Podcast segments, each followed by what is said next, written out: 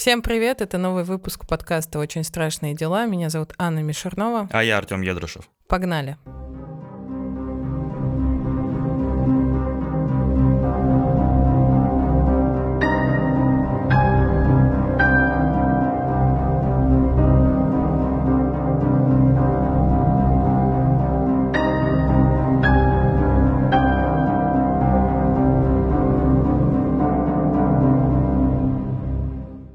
что, Аня, как дела? Понедельник, день тяжелый. Ну, оно и видно, и слышно. Я думаю, что все наши слушатели уже услышали, что день тяжелый сегодня. Да, но вот у меня есть э, чай почему-то, хотя я просила кофе, но... Но Бог послал чай сегодня. Понятно. Вот так вот, понедельник, день тяжелый. Ладно. Что ж, расскажи, как ты, как у тебя дела? Слушай, ну после моих выходных нужны еще выходные, отцепные, поэтому я чувствую себя тоже достаточно помято, но вместе с тем бодро, потому что сегодня у нас такая животрепещущая тема подкаста. Да, вот буквально на прошлой неделе отгремели выпускные в школах, по Неве проплыл БРИК с алыми парусами, и миллионы школьников по всей нашей необъятной стране шагнули во взрослую жизнь. И у каждого из нас в классе были аутсайдеры. Вот у тебя были такие ребята? Ну что такое аутсайдер? Ну, тот, кто сидит на задней парте, там, ковыряется в носу, не видно, не слышно его. Я сидела на задней парте. А я ковырялся в носу. Вот мы теперь сидим в студии подкастов и обсуждаем расчлененку в основном. И шутим шутки про то, как можно что-то вставить в труп. Поэтому, детишки, задумайтесь. Да. Не сидите на задних партах и А не то будете безработными, как мы.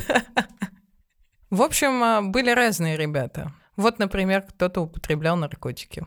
Тяжелые. Кто-то пил много. И и Участвовал в какой-то участвовал в какой-то противозаконной деятельности. В КВН, как ты, Аня, например, да? Клуб веселых. Наркоманов. Нет. Нет. Ну, у нас тоже в школе было много чего, но были действительно и аутсайдеры. То есть были ребята, с которыми никто не общался, были ребята, кого булили, например, там макали головой в толчок или там портфели из окна выкидывали. Был чувак, которому на физкультуре... Это смешно? Не знаю. Ну, в смысле, это тогда было смешно. Фу, Это тогда было смешно, но сейчас мне это не смешно. Ему насрали в рюкзак, блин. Кошмар. Кошмар, да, кошмар. И я знаю про этого человека. Ну, на самом деле он был черт полный, он всех сдавал. Но фишка в чем? То, что я знаю сейчас о нем, и э, этот человек работает в одной из государственных служб, федеральных, Мгм. связанных с безопасностью. А, Ага. в общем, Филимон, если ты вдруг слушаешь этот подкаст, короче, не обессудь. Не я тебе срал тогда в рюкзак. И вот мы опять возвращаемся к одной из самой частой мысли нашего подкаста, что вот такие вот ребята, аутсайдеры, да, те, от кого меньше всего ждешь, творят потом в дальнейшем полную дичь.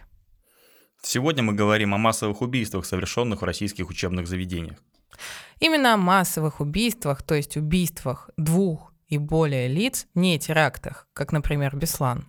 Или убийство общеопасным способом, где его целью является один человек, но при этом умирает несколько. Итак, 17 октября 2018 года. Город Керчь, Республика Крым. В столовой Керченского политехнического колледжа раздается мощный взрыв. От взрывной волны в здании колледжа по адресу улица Войкова, дом 1 выворачивает окна. Стены столовой вылетают в соседние помещения. Позднее взрывотехники оценили мощность взрыва в 1 килограмм в тротиловом эквиваленте. Вслед за взрывом все в том же здании колледжа раздалась стрельба из помпового ружья 12 калибра. Стрелял молодой, высокий, голубоглазый блондин, студент четвертого курса этого же колледжа. Звали его Владислав Росляков. Уже позднее СМИ окрестили его керченским стрелком. Именно он пронес самодельное взрывное устройство и оружие в колледж. Установил бомбу с таймером в столовой колледжа, рассчитав время, чтобы она сдетонировала во время большого перерыва. А после взрыва взял в руки в дробовик и начал без разбора убивать всех вокруг. Росляков жил в бедной семье. Папа слесарь, мама санитарка. Денег особо не было, но концы с концами сводили. Отец ушел из семьи, но общение с сыном продолжил. Владислав жил в однокомнатной квартире в одном из керченских бараков вместе с матерью. К его биографии вернемся немного попозже. Давай обсудим хронологию самого массового убийства. Итак, утро 17 октября 2018 года. Камеры видеонаблюдения фиксируют, как Владислав проходит мимо студентов колледжа и направляется ко входу. На его плече сумка, а на спине рюкзак. Он одет в черную одежду и белую футболку с надписью «Ненависть», а также высокие армейские ботинки. Минуя вахтера, Владислав входит в здание. Поднимается на второй этаж. Заходит в неработающий туалет, где оставляет сумку с оружием и самодельными гранатами. Далее Владислав спускается вниз, пытается закрыть на навесной замок запасной выход. Но у него это не выходит. Старые петли двери просели, и навесной замок не пролазит в дужки. У Рослякова все распланировано поминутно. Он не теряет время и идет в столовую. По пути запускает таймер на бомбе. На флеш-карте, оставшейся с его компьютера, следователи найдут ссылки на дешевые китайские таймеры с Алиэкспресса позже. И с вот этой вот тикающей бомбой Владислав проходит в столовую, где выбирает стол в глубине зала. В столовую он проводит около двух минут.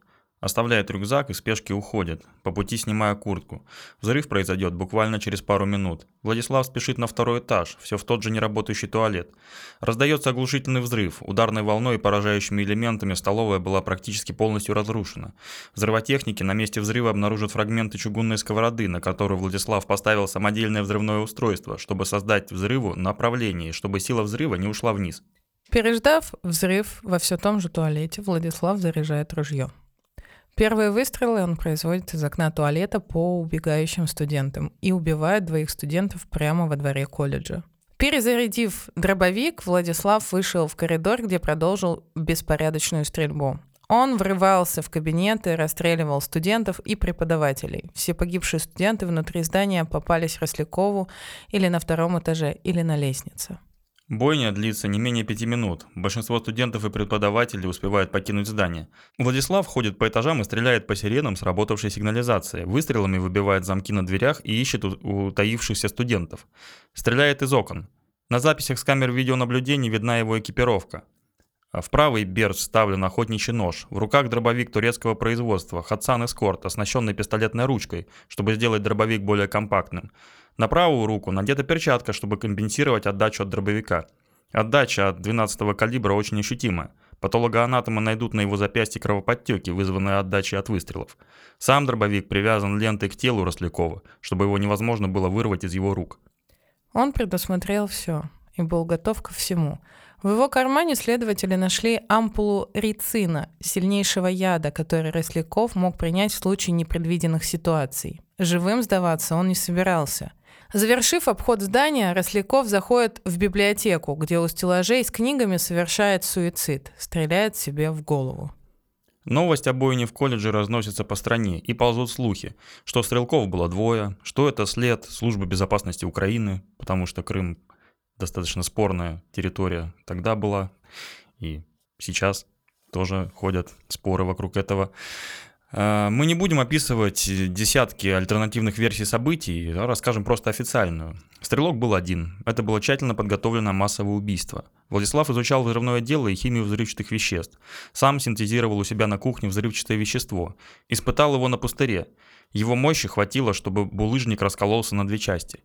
Об этом опыте он рассказал своему отцу. Однако отец отчитал его, сказал, что такое дело до добра не доведет, что Владислава либо посадят в тюрьму, либо оторвет пальцы ему. Владислав получает э, лицензию на оружие, собирает все справки и покупает самый дешевый помповый дробовик 12 калибра. Перед самим убийством покупает 100 патронов, заряженных дробью. В СМИ бытует версия, что Владислав был вдохновлен на этот поступок событиями, произошедшими в апреле 1999 года в школе Колумбайн – надо, наверное, вообще рассказать, что такое Колумбайн и почему сегодня мы не раз об этом поговорим. 20 апреля 1999 года в школе Колумбайн два ученика старших классов, Эрик Харрис и Дилан Клиболд, совершили массовое убийство, серию взрывов и расстрел. В результате этой трагедии погибло 13 человек. Хотя это и не было самым массовым убийством в США, но это вызвало широкий общественный резонанс, и название школы Колумбайн стало нарицательным для такого рода преступлений. Причинами озлобленности нападающих многие специалисты считают буллинг, школьную травлю. Нападавшие, так же как и Росляков, свели счеты с жизнью. Как и в случае с Росляковым, бойня началась в столовой, а закончилась в библиотеке. Именно в библиотеке погибло максимальное количество учеников Колумбайна, так же как и росляков, нападавшие были одеты в высокие армейские ботинки. Про Рослякова мы знаем, что он был тихий, в учебе не успевал особо, друзей не было. Общался с несколькими ребятами, которые характеризовали его как скромного и тихого юношу. Однажды Владиславу стало плохо в маршрутном такси. Во время крымской жары он почти что потерял сознание. На помощь ему пришла неизвестная ему девушка. Ее имя и фамилию мы не будем называть, так как она сейчас живет своей жизнью. Она отвела его в тенек и уточнила, стало ли ему лучше – Владислав нашел ее в соцсети и из фейкового аккаунта начал с ней переписываться. Оказалось, что она тоже училась в этом же колледже. А, изначально у следствия было несколько версий, почему Владислав с ней переписывался. По одной из версий Владислав хотел ее завербовать, так же, как и в случае с Колумбайном, чтобы стрелков было двое, и вдвоем уже с девушкой совершить массовое убийство. Вторая версия следствия была такая, что Владислав хотел э, войти к ней в доверие, вывести ее в лес и убить. То есть совершить таким образом первое убийство, чтобы подготовить себя к массовому убийству. Но потом ни та, ни эта версия не прижились, и то есть девушка была просто, так скажем, проходным персонажем в этой истории. Да, потому что в день массового убийства Владислав назначил ей встречу совсем в другом месте, подальше от колледжа, а сам пошел убивать. Позже причинами произошедшего следователи назвали психическое состояние Рослякова. Сам глава Следственного комитета Александр Быстрыкин в одном из интервью говорил, что Росляков был жертвой насмешек в школе из-за материального состояния его семьи, что обида эта долго копилась и вылилась в это ужасное преступление. В ходе массовой бойни погибло 20 студентов и преподавателей. 67 человек получили ранения разной степени тяжести. Погиб и сам нападавший. Такой печальный итог жизни Рослякова. Керченский инцидент стал самым массовым убийством в истории современной Европы. Не сказать, что это какое-то прям вау-достижение. Это ужасно. Да, действительно, к этому привели буллинг, насмешки. Но, конечно же, это не повод брать в руки оружие. Здесь еще важны отношения между родителем и ребенком в данном случае. В общем, очень сложная тема. Очень сложная тема, и очень жаль, что такое произошло, и что молодые ребята погибли. Я видел фотографии Рослякова, симпатичный пацан, высокий, правильные черты лица. Ну, как э, рассказывала вот девушка, с которой он вел переписку, что он уже тогда ей э, высказывал мысли о том, что он не такой, как все, о том, что он такой нигилист, о том, что он против общества идет, противопоставляет себя обществу, что всех ненавидит, что у него нет друзей, нет близких. Вот. Она в переписке ему говорила, что я полная тебе противоположность, но тем не менее каким-то образом он ее заинтриговал, так что он даже согласилась с ним навстречу. Ну, романтичных отношений у них не сложилось, они просто походили, погуряли, поговорили, она поняла, что он душный, и как бы все. Ну вот э, и раньше, да и сейчас наши, наше старшее поколение – говорят, что о том, что это все происходит в США, потому что у них там разрешено оружие, вот эта странная политика. А у нас такого нет. Говорили так они до Рослякова. Но в последние годы тенденция по массовым убийствам только набирала обороты. Только за 2021 год в нашей стране произошло два громких массовых убийства. 11 мая 2021 года Республика Татарстан, город Казань. Утро в гимназии номер 175 на улице Джаудата Файзи было прервано взрывами и стрельбой. Неизвестный открыл огонь в гимназии. Слышны крики, выстрелы, на полу кровь. Такие сообщения стали поступать на телефоны экстренных служб. Стрелял бывший ученик гимназии Ильнас Галявиев, который еще менее получаса назад поджег свою квартиру, Вооружившись дробовиком на перевес, взяв с собой самодельные взрывные устройства, вышел на улицу и направился в сторону гимназии. На подходе к гимназии он открыл стрельбу. Время на камерах видеонаблюдения показало 9 часов 19 минут. Первыми жертвами стрелка стали 19-летняя девушка, случайно находившаяся у входа в гимназию, и школьный разнорабочий, пытающийся преградить путь Галевиеву. Убийца тяжело ранит их. Галевий входит в школу, его лицо закрывает маска с надписью «Бог».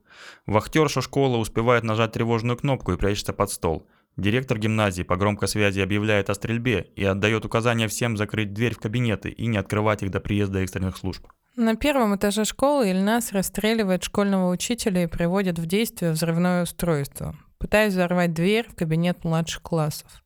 К счастью, дверь выдерживает, и дети остаются запертыми. Убийца идет по этажам, производя беспорядочные выстрелы. В его руках уже знакомый нам дробовик. Хатсан Эскорт, 12 калибра, такой же, как и у керченского стрелка.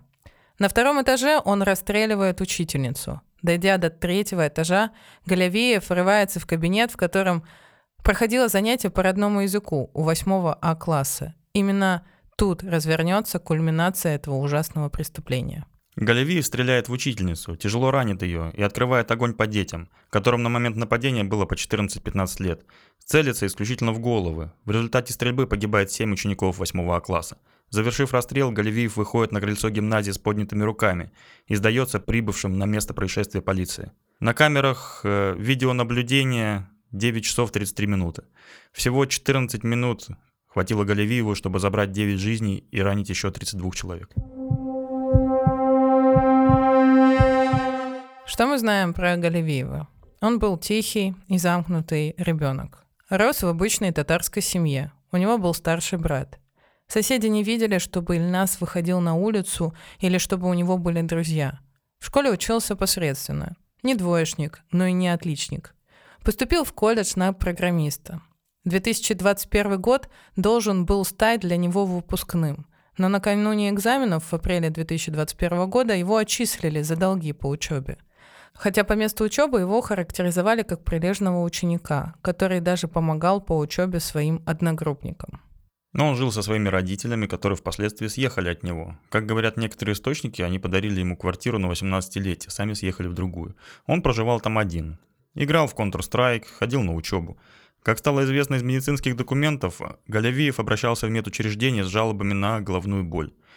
Так в ходе обследования ему был поставлен диагноз энцефалопатия. За несколько месяцев до произошедшего он стал готовиться к бойне. Через интернет закупил 6 килограмм аммиачной селитры. В магазине автохимии взял окислитель для изготовления СВУ. Прошел оружейную комиссию, получил лицензию и охотничий билет. Приобрел печально известный дробовик. Наличие заболевания энцефалопатия не помешало ему получить ружье, и он спокойно прошел психиатра. Деньги на ружье и его оформление он получил от продажи скинов в игре Counter-Strike. За месяц до преступления Галевеев заводит свой телеграм-канал, где делает посты о том, что собирается убить много биомусора. Этот канал найдут следователи уже после совершения преступления. Галевеев делал его публичным буквально за 15 минут до трагедии. Там же он делает селфи в зеркале. На его лице маска с надписью «Бог», а в руках дробовик. После ареста Галевеев был доставлен в Москву. Ему была назначена судебно-психиатрическая экспертиза в Центре судебной психиатрии имени Сербского. Сообщалось, что институт имени Сербского признал Галевиева совершившим это преступное деяние в состоянии невменяемости. По сообщению адвоката обвиняемого, после второй психолого-психиатрической экспертизы Галевиева признали совершившим преступление в состоянии вменяемости. Председатель Следственного комитета Александр Быстрыкин объяснил результаты первой экспертизы тем, что не учитывался факт влияния на Глевиева идей субкультурного течения Колумбайн. Снова мы вернулись к Колумбайну. Действительно, Галевиев состоял в различных группах, которые посвящены Колумбайну, и своими действиями он так или иначе дублировал действия нападавших на школу – Колумбайн. Следствие по делу длилось более года, судебный процесс занял 4 месяца. 10 апреля 2023 года Галевиеву было дано последнее слово. Он сказал, что Богом никого не считал, себя не считает. Сказал, что напишет книгу, мемуары, погасит иски родственников погибших. Таким образом, приговор был вынесен 13 апреля 2023 года. По решению суда Ильнас Галевиев получил пожизненное лишение свободы с отбыванием в колонии особого режима. После этих событий законодательно был увеличен возраст, с которого лица могут получать документы на оружие. Эти события вызвали широкий общественный резонанс и побудили бурные обсуждения об охране в школе, о цензуре в интернете, о запрете компьютерных игр и жестокости. Все бы ничего, но через 4 месяца практически в соседнем регионе происходит аналогичное преступление – 20 сентября 2021 года. Вход в восьмой корпус Пермского государственного университета. Время 11 часов 31 минута. Неизвестный в военном шлеме и балаклаве открывает огонь из семизарядного помпового дробовика «Хаглу» турецкого производства. Стрелок – студент первого курса юрфака, 18-летний Тимур Бегмансуров. Расстреляв охранника на КПП, Бекмансуров проходит на территорию кампуса, где в это время идет перерыв между парами. Стреляет по стоящим у входа в кампус студентам, тяжело ранит одного из них. На камере видеонаблюдения видно, как другие студенты подхватывают товарища, заносят его в кампус и бегут дальше. Среди студентов началась паника. Большинство побежало внутрь кампуса. Бекмансуров зашел в здание, по пути добил лежащего там раненого студента в голову. Войдя внутрь здания, он продолжил бойню. При этом испуганные студенты начали прыгать из окон, спасаясь от убийцы. Многие получили травмы от падения с высоты.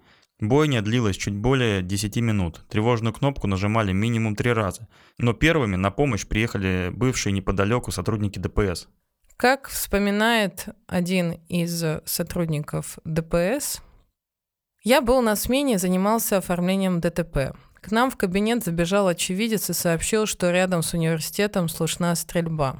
Мы с напарником отправились проверять информацию, видели, как из университета бегут люди и слышна стрельба. Я спросил у очевидцев, где стреляют. Мне ответили, что на втором этаже. Я забежал в здание и увидел, как вооруженный молодой человек спускается по лестницам. Я крикнул ему «Бросай!», но он направил оружие на меня и выстрелил. Я выстрелил в ответ, и он упал. Я подбежал к нему, забрал оружие, патроны и нож и начал оказывать ему первую помощь, говорит младший лейтенант полиции Константин Калинин в интервью «Комсомольской правде». В результате задержания Бекмансуров получил ранение в бедро. Лежал в тюремной больнице, где ему ампутировали ногу.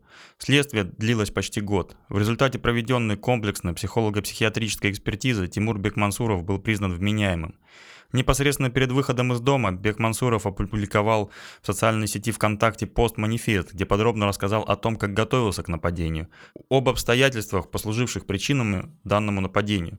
Несколько раз он подчеркнул, что готовился и решал нападение один. Вместе с тем, позднее, уже в ходе судебного процесса, после оглашения заключения комиссии экспертов ППЭ, что у Бекмансурова было выявлено шизоидное расстройство личности, но он был признан вменяемым, поскольку может осознать характер и опасность своих действий. Ну, вообще, опять же, в школе ничем не выделялся, вел затворнический образ жизни, соседи ни с кем из друзей его никогда не видели, Родители Тимура развелись в 2013 году. Он с матерью переехал в Пермь. С отцом поддерживал отношения на расстоянии. Мать Тимура работала сначала бухгалтером, потом конкурсным управляющим. Отец профессиональный военный, прошедший несколько горящих точек. Чечню, Донбасс и Сирию. По версии некоторых источников, отец участник ЧВК «Вагнер». Родители сказали, что ничего не знали о жизни Тимура, он был очень скрытный, все время сидел в компьютере, интересовался оружием и историей. Однако у Тимура была девушка. С ней он встречался еще в школе, однако после школы они сразу же расстались. По словам его бывшей девушки, Тимур никогда не говорил на сексуальные темы, и вообще интимных отношений у них не было. Но часто говорил о том, как всех ненавидит и хотел бы всех убить. Обсуждал сценарий массового убийства, но она не придавала этому никакого значения. Одноклассники тоже относились к нему как к странному ребенку. Своих обидчиков он иногда грозился убить, конфликтов избегал – один раз пригрозился убить даже учителя, но учитель тоже не придал этому никакого значения. По словам Тимура, он планировал массовое убийство еще с 10 класса. Копил деньги на оружие и обдумывал сценарий совершения преступления. Просто он хотел свести счеты с жизнью, но уйти самостоятельно не хотел. В ходе расследования было допрошено свыше одной тысячи свидетелей и проведено более 230 судебных экспертиз. Объем уголовного дела составил 102 тома. Судебный процесс по делу Бекмансурова начался в Пермском краевом суде 5 сентября 2022 года. Гособвинение потребовало приговорить Бекмансурова к пожизненному лишению свободы. Подсудимый в суде признал вину в полном объеме, выразил раскаяние, попросил суд не приговаривать его к пожизненному заключению. Да, это ведь так работает. Однако суд ответил отказом и 28 декабря 2022 года приговорил Тимура Бекмансурова к пожизненному лишению свободы. Жертвами массового убийства стали 6 человек. Еще 47 человек получили ранения. О чем говорят вот э, три случая. Причем эти случаи мы выбрали из огромного количества случаев вообще. То есть это не просто три аналогичных преступления, которые произошли у нас за всю новейшую историю Российской Федерации. Случаев было много. Были случаи, где школьники кидали коктейль Молотова в класс с маленькими детьми. Класс загорался, школьник вставал на входе, и тех, кто выбегал из класса, он бил топором. Были ребята, кто в детский сад забегал с ножами и устраивали там резню. То есть мы говорим сейчас о троих э, ну, рандом, условно рандомно выбранных э, преступниках, которые совершили преступление. В целом это явление в Российской Федерации, оно было актуальное, и мне кажется, еще долго будет оставаться актуальным. И четких причин для совершения данных преступлений невозможно выявить. Но все сводится к одному, что все это люди, которые находятся в постоянном нервном напряжении, в постоянном стрессе. То есть э, какая-то гнетущая социальная обстановка вокруг их заставляет их совершать вот это вот преступление. Плюс ко всему, я не исключаю того, что ценности сейчас у общества довольно-таки индивидуалистичные, да, и мы говорим о фе- таком феномене, как Геростратова слава, да, есть такое, то есть как по заветам Шапокляк, хорошими делами прославиться нельзя, но если ты такой человек, сидишь на заднем парте, у тебя жидкие усики, ты ковыряешь козявки, и все тебя дрот, то у тебя только один способ проявить себя, отличиться, чтобы тебя заговорили, сотворить какую-то хуйню. Ну, по, по большому счету. Но это для них. Для них, да. Потому что они не видят других э, альтернативных вариантов. К сожалению, ну, да, они обращают внимание именно на такие способы, к сожалению. Я не знаю, как на это можно повлиять и на законодательном уровне, и в школах, но э, мне кажется, абсолютно точно в школах должна быть какая-то психологическая поддержка и работа с такими детьми. Это должно быть комплексно Э, работа родителей с детьми, да, родители должны общаться со своими детьми. Не просто как у тебя дела, да, что там у тебя, какие оценки. Возможно, в следующих выпусках мы действительно уже будем приглашать сторонних гостей, с которыми мы сможем пообсуждать на такие темы, поразмышлять, как этого можно избежать, чтобы такого не повторялось, потому что это действительно страшные преступления. Ну, вот ходили дискуссии, да, у нас среди общественников, среди журналистов, среди политиков о том, что в каждую школу нужно посадить по вооруженному охраннику, о том, что нужно запретить э, гладкоствольное оружие. Некоторые говорят, надо разрешить короткоствол, и тогда там, допустим, того же э, Бехмансурова еще на подходу к универу бы подстрелили, да, ребята, у которых есть легальное оружие. То есть мнений было высказано много, и все они диаметрально противоположны друг другу. Но вот лично мое мнение, я не претендую на истину, что никакими законодательными, тем более ограничительными мерами ты не воздействуешь на это. То есть, э, как было у нас много веков назад, так и сейчас. Большинство убийств у нас совершается обычным кухонным ножом. Для этого не нужно идти, там, получать лицензию и так далее. Ты должен... Э, у бабушки из чулана достал нож и пошел резать. Ты можешь убить и 20, и 50 человек, сколько хочешь этим ножом можешь убить. Было бы желание. Здесь вопрос в том, что э, именно психологическое состояние человека толкает его на совершение этих поступков. Но в целом я не вангую, я надеюсь, никогда не будет таких событий. Но социальная напряженность в нашей стране, она растет из года в год. К сожалению, это так. И социальное расслоение, оно растет из года в год. Я как человек, который сейчас ездит из области в город, я вижу, какая разный уровень жизни у людей вообще. И это тоже вызывает, ну, недовольство. И есть же люди, кто действительно настолько может ненавидеть, что это подтолкнет их на совершение ужасных преступлений. И сегодня мы с вами обсудили целых три новых страшных дела. Как всегда, это было наше личное мнение, оценочное суждение. Мы не претендуем на истину. Я тут, Артем, показываю руками. Давай. Рекомендуем. А я, я думаю, ты мне передаешь невидимый чемодан. Хорошо, э, рекомендуйте нас своим друзьям, врагам, бабушкам, дедушкам, кошкам, собакам, рыбкам и всем, всем, всем гидробионтам и прочим разумным существам, с которыми вы общаетесь. Говорите, что мы классные ребята, пишите про нас отзывы, желательно хорошие, потому что плохих у нас и так достаточно. Всем спасибо, всех любим, жмем лапу, обнимаем. Это был подкаст «Очень страшные дела». Пока. Пока.